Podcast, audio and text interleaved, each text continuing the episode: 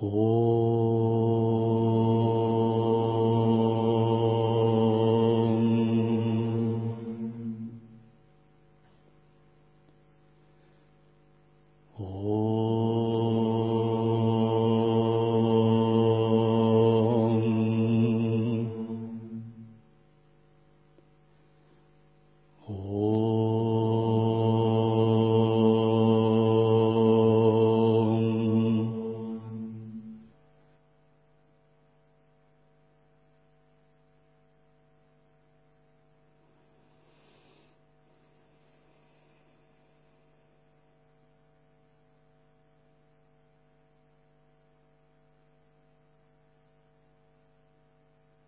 Так сначала зарождаем правильную мотивацию, когда слушаем учение.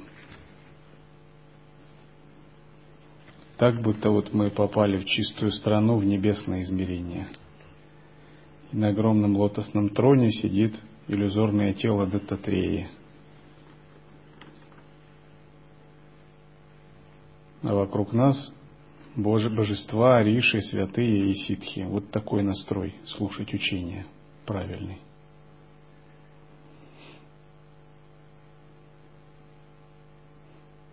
Потратив несколько секунд на зарождение правильной мотивации, вы выигрываете, может быть, а, годы. Милость страдающим. Шри Гуру оставался в Праяге некоторое время. Много людей стало его учениками. Среди них было семь значительных учеников, а именно Бала Сарасвати, Кришна Сарасвати, Упендра Сарасвати, Мадхав Сарасвати, Саннан Сарасвати и Джьоти Сарасвати, Ситха-йоги. После того, как он посетил множество мест паломничества, он прибыл в свое родное место, Караньянагар, и встретился со своими родителями и родственниками. Шригуру принимал множество форм – и был во многих домах одновременно для бикши. Таким образом, люди узнали, что он йоги и Вишну в человеческой форме. Его родители поклонялись ему, и он показывался им как шридени. Они молились ему, чтобы он спас их от мирской жизни, сансары. Гуру сказал им, «Семья, в которой кто-то принимает саньясу, достигает освобождения в течение сорока двух поколений. Он велел своим родителям идти в Каши и жить там на старости лет. Он благословил их, и они достигли освобождения. Тогда его сестра Ратнабаи пришла к нему, поклонилась и сказала, «О, с вами! Защити меня, и я буду выполнять аскезу». Шри Гуру сказал ей, «Муж это Бог для жены. Ты получишь награду по своей вере. Если ты поймешь, что твой муж — это сам Шива, ты сможешь пересечь океан жизни. В древнем ведическом обществе традиционная практика супружеских отношений очень сильно отличалась от нынешних супружеских отношений. Это были в основном духовные отношения – и супруге предписывалось смотреть на мужа как на Шиву. А супругу предписывалось соблюдать заповеди, вести практику, выполнять ритуалы. То есть это даже трудно назвать какой-то мирской жизнью.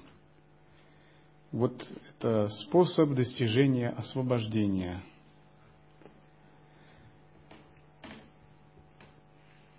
И поскольку чистое видение поощрялось, это было несложно делать. То есть поклонение было взаимным, обоюдным. Это очень возвышенный стиль мирских отношений. Сейчас таких мирских отношений, как бы особенно на Западе, не существует, да и в самой Индии тоже, поскольку ну, другие времена. Это взаимоотношения, основанные на чистом видении. И что происходило дальше? Такая ведическая семья выполняла свой долг перед обществом, затем они старели немного, муж становился ванапрастхой, отдалялся от дел и предавался аскезе. Женщина тоже выполняла практику, поклоняясь мужу как Шиве, выполняла ритуал. И в конце концов оба достигали освобождения. Если отношения основаны на чистом видении, то они все преображают. Все становится духовным, самайным, священным, божественным и ведет к освобождению. Причем неважно, какие это отношения – старший, младший, начальник, подчиненный, брат, сестра под харме, брат, брат харме, учитель, ученик. Самое главное, что сюда, если этот принцип заложен, он медленно работает и постепенно трансформирует и трансформирует. Вступая на путь Анутара Тантры, мы принимаем в качестве обязательства чистое видение и стараемся его пронести через всю жизнь. То есть духовная чистота, которая возникает, она должна быть заложена в начале, она должна пестоваться в середине, и она должна цвести в конце. Это не так, что вначале мы закладываем, а в середине упускаем, а в конце вообще она превращается в что-то другое. Вовсе не так. То есть принцип продвижения по пути Анутара Тантры и по пути любого духовного учения указывает на то, что чистое видение у нас не ослабевает, а напротив нарастает. Это верный признак того, что вы движетесь в правильном направлении. Будьте уверены, чистое видение не так-то легко удержать. Это не то, что дано нам по праву рождения, как у богов. И не один раз еще внутренние и внешние демоны будут испытывать его. И если как бы у вас нет глубокой уверенности, ваше чистое видение может колебаться, шататься. Пока вы не открыли природу ума, это может быть естественным. Когда природа ума реализована, это само собой. Вы не можете потерпеть неудачу в чистом видении, потому что вы видите сущность реальности так, как она есть. Но пока природа ума не раскрыта, чистое видение является более основана на вере и ментальной практике. И не раз внутренние демоны, тонкие сомнения будут у вас его испытывать. Клеши и прочее. Однако йогин очень серьезно относится к таким вещам, как самая, духовное обязательство и чистое видение. И даже если происходят какие-либо поползновения неправильные в уме, он очень тщательно рассматривает и вовремя очищает их. То есть Святой отличается от грешника тем, не тем, что он не испытывает нечистых состояний, а тем, что он с ними не мирится. Грешник мирится и поощряет их, и идет по их пути. А святой, даже их испытывая, он с ними не мирится, а очищает. Если возникает нечистое состояние в уме, это не означает, что нужно думать, все потеряно, разбито и все пропало. Это тоже неправильно. Это подобно тому, как вы держали чашку, и чашка у вас выпала и упала в грязь. Но мы берем чашку и моем ее, и тогда из нее снова можно пить. И сколько бы вы ни роняли свою чашку, вам надо поднимать ее и снова мыть. Но всегда надо пить только из чистой чашки. Но если вы ее не моете, а пьете из грязной чашки, то вы тоже отравитесь. И бывает так, что в процессе духовной практики вы действительно обнаруживаете в себе позитивные изменения, что чистое видение, да, нарастает. Вот одна христианская монахиня как-то ехала с нашей монахиней в поезде. И они так между собой спрашивали, кто чего достиг. Там, за одна пять лет, другая за восемь лет христианская монахиня. И спросили, вот ты в христианском монастыре чего достигла за восемь лет? Она сказала, по крайней мере, я не осуждаю других. То есть она не говорила, у меня кумбака пять минут. Или тардри ситхи. Или я могу в самадхи остановить дыхание. Или санкальпу. Или какие-то видения ангелов или святых. Все это не важно. Видите, как она сказала? По крайней мере, я не осуждаю других. И это большое достижение. Это действительно большое достижение. Потому что, когда вы не осуждаете других, вы действительно что-то реализовали вы реализовали какой-то уровень чистого видения. И неважно, знаете ли вы какие-то тантрийские визуализации или имеете духовные опыты. Многие люди имеют духовные опыты, но при этом у них нет чистого видения. И от этих духовных опытов нет толку. Но каждый дух в промежуточном состоянии, даже Ракшас, при этом имеет много духовных опытов. Но это его не спасает. Его как не пускали в миры богов, деватов, ангелов, так и не пустят еще, пока он не воспитает в себе чистое видение. И когда вы замечаете в себе позитивные изменения, что у вас нет осуждения других, у вас более чистое восприятие других, это действительно ваша маленькая победа. И вы должны ее развивать дальше. Чистое видение связано не, столько, не только с восприятием внешних явлений и других людей, это также связано с вашим собственным восприятием себя. Пока вы не зародите чистое видение в отношении себя, вы тоже будете уязвимы для нечистого видения. Чистое видение касается как других, так и себя. Потому что невозможно реализовать состояние ахам брахмасми, внутреннего девату открыть, если нет чистого видения в отношении себя. Если есть неправильные какие-то состояния чувства вины, чувства омраченности, чувства самоосуждения, все это тоже различные формы омрачений. Чистое видение в отношении себя, разумеется, не означает, что мы не способны критически оценивать свои достижения и реализацию. Скорее это означает, что в сущности воззрения мы обладаем чистым видением и верой в себя. А на относительном измерении мы понимаем, как обстоит дело с нашими пранами и обстоятельствами и умом. Часто бывает так, что человек, который не имеет чистого видения в отношении себя, очень не уверен в себе, сомневается в себе, также сомневается и в других.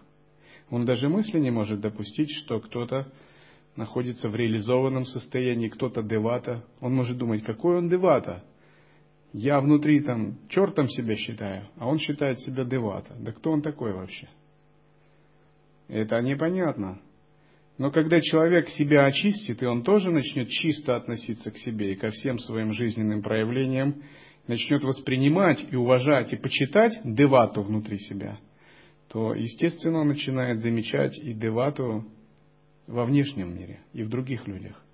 То есть тот человек, который обладает огромным божественным достоинством, он пытается видеть это достоинство и в других тоже.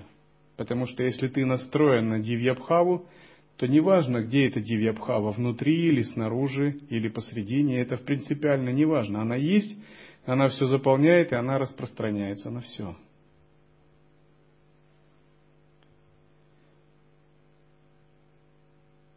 Если вы открыли божественную гордость, чистое видение и девату внутри себя, вы также будете их уважать в других, и вы будете желать другим ее раскрывать также. Вы будете беспредельно уважать девату в других существах. Даже если на данный момент этот девата пока еще не проявлен. И напротив, почитая девату в других существах, уважая его, вы раскрываете свое собственное дивье состояние, своего собственного внутреннего девату раскрываете.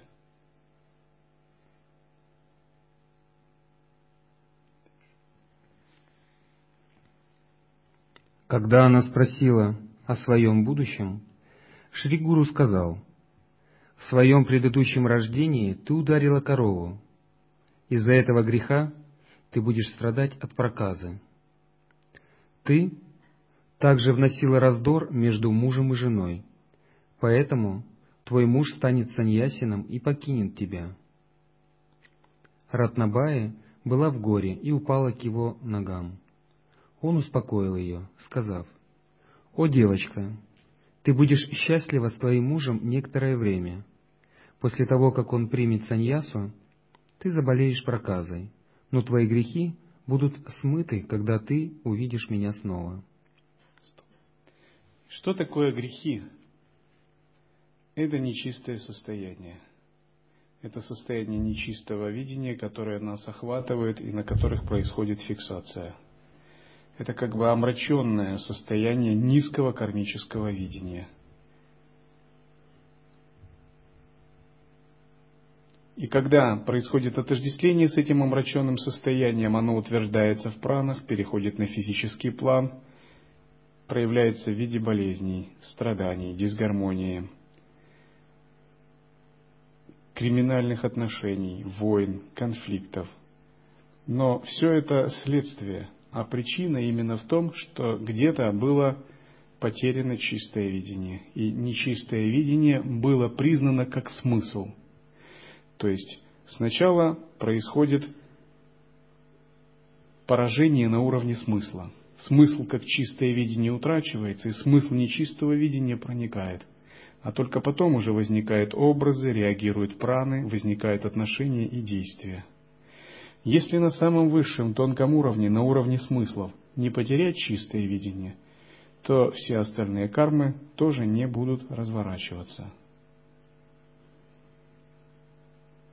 Например, в теле существуют болезни, которые происходят из-за дисбаланса трех дож и пяти элементов. Но что вызывает этот дисбаланс? Этот дисбаланс вызывает тонкая астральная информация – что это такое тонкая астральная негативная информация? Карма. Это неузнанный смысл чистого видения, который был воспринят нечистым образом. Какие-то неузнанные гневные божества, с которыми не удалось синтегрироваться. Когда чистое видение узнается на уровне смысла, карма не властна над человеком.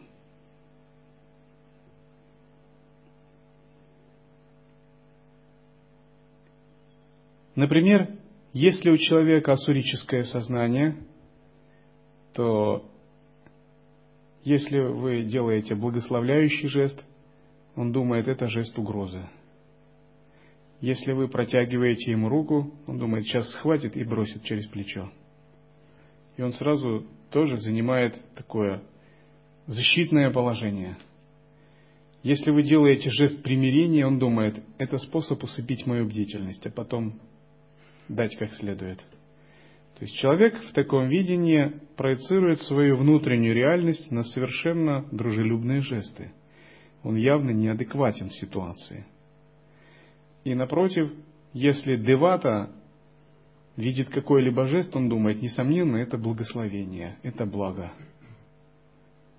Если он видит угрожающий жест, он думает, несомненно, это гневное божество оказывает мне поддержку – дарует защитное благословение. А если Девата слышит гневные слова, он думает, несомненно, эти слова разрушают мои оставшиеся цепляния и отождествления, выступая в роли э, такого жесткого благословения. Он всегда воспринимает позитивно такие знаки. Поэтому Девата всегда живет в чистом мире, в чистом измерении, где все благоприятно. А суричное существо живет всегда в мире подвоха, в мире нападения, в мире враждебности. Сам я по себе с детства как бы являюсь таким очень наивным человеком, можно сказать, или простодушным даже, за счет такой врожденной приверженности чистому видению – это даже вызывало нарекания со стороны моих родителей, которые всегда говорили, как ты можешь так людям верить? Смотри, они там еще то там сделают, они то, и пытались меня обучить как бы, как надо в мире людей. Так что не все надо принимать, оказывается, за чистую монету. Но я чувствовал, что у меня есть собственная внутренняя правда, и мне лучше всегда доверять людям и воспринимать их чистым образом, потому что я доверяю себе и себя воспринимаю чистым образом. Я не могу идти против своей природы. Иногда это было даже слишком, как бы, действительно, по мирским меркам. Но по духовным меркам я считаю, что чистого видения слишком не бывает. Вот так. Потому что в своей основе мир действительно является абсолютно чистым. И никаких противоречий здесь нет. Шри Гуру пришел в Тримбакишвар, а затем в Манджарика, где Муни Мандхаваранья увидел его в медитации и пришел к нему. Шри Гуру благословил его и сказал, Ты поклоняешься Господу Нарасимхе каждый день, поэтому Бог появится перед тобой, как Нарасимха. Оттуда он прибыл в Брахмешвар и пошел со своими учениками для омовения в Гадаваре. В это время Брамин, страдающий от невыносимых болей в желудке, катался в мучениях на берегу реки. Его боль была так велика, что он решил покончить с жизнью. Его болезнь заключалась в том, что боли начинались, как только он съедал пищу. Поэтому он ел только фрукты. Но в день Маханавами он съел много еды, а в результате боль стала сильнее, чем когда-либо ранее. Он был сломлен горем и сказал, «Я собираюсь умереть, я грешен. Пища питает все человеческие существа, а для меня это яд. Будет лучше, если я умру». С этими словами он привязал камень к животу и пошел топиться. Он мысленно молился Богу, говоря, «Я родился грузом на этой земле. Я никогда не делал пожертвований едой, ни даже водой. Теперь беда свалилась на меня из-за грехов в моем прежнем рождении. Я не знаю, попрекал ли я своего гуру за что-то или обижал ли моих родителей». Шри Гуру увидел человека, пытающегося утопиться, и велел своим ученикам привести его к нему. Они вытащили человека из воды и привели его к гуру. Гуру — это Калпатхару, дерево, удовлетворяющее желания для нуждающихся, спаситель для беспомощных и сочувствующий для страдающих. Он сказал Брамину, «Нет большего греха, чем самоубийство, почему ты хочешь расстаться с жизнью?» Брамин сказал, «Я? О, Ядхисвара, я рожден не имеющим никакой ценности. Если я ем, я получаю сильные боли в животе. Это становится невыносимо. Как я могу жить?» Гуру ответил, «Не надо пугаться. Я дам тебе хорошее лекарство от твоей болезни. С этого момента ты исцелен. Сегодня ты сможешь есть все, что захочешь. Брамин благоговейно поклонился гуру. Немного позже чиновник деревни пришел на берег реки. Он увидел Шри Гуру и преданно простерся перед ним. Гуру спросил его, «Кто ты? Где ты живешь?» Человек ответил, меня зовут Саемдева, и я живу в Кадаганджи. Я брамин и нахожусь на службе у мусульманского царя. В течение года я работал как чиновник по сбору налогов в этой деревне. Твой Даршан очистил меня. Гуру сказал, «Сам я Дева, слушай меня. Я сказал этому брамину о лекарстве от его сильных болей в животе, Сегодня ты приготовишь для него множество раз разных сладких и острых блюд. Эта еда будет разрешением его болезни. Самидева сказал, «С вами, я знаю об этом брамине. Как только он поест, у него начинается боль в животе. Он не ел какое-то время. У него начались сильные боли со вчерашнего дня после того, как он поел если я накормлю его, на мне будет грех убийства Брамина. Шригуру сказал, не беспокойся, я дам ему лекарство, уводи его домой и приготовь для него множество сладких блюд. Саемдева сказал, Гурудева, пусть будет так, как ты хочешь, но, пожалуйста, приди сам к нам домой для бикши вместе со своими учениками. Гурудева согласился и пришел к нему домой с учениками. Саимдева совершил поклонение ему, выполнил омовение и пуджу с музыкой и песнями. Он подал еду, состоящую из множества блюд. Шри Гуру ел вместе со всеми, и этот брамин ел столько, сколько мог, его болезнь исчезла. Когда каждый может получить освобождение от мирской болезни с помощью милости Гуру, как в этом случае может устоять, устоять болезнь живота? Благодаря милости Гуру еда стала лекарством Брамина, для которого она была раньше ядом. Все присутствующие были поражены при виде этого. Те, кто внимательно слушали эту историю, будут благословлены, их страдания исчезнут, и они станут, безусловно, счастливы.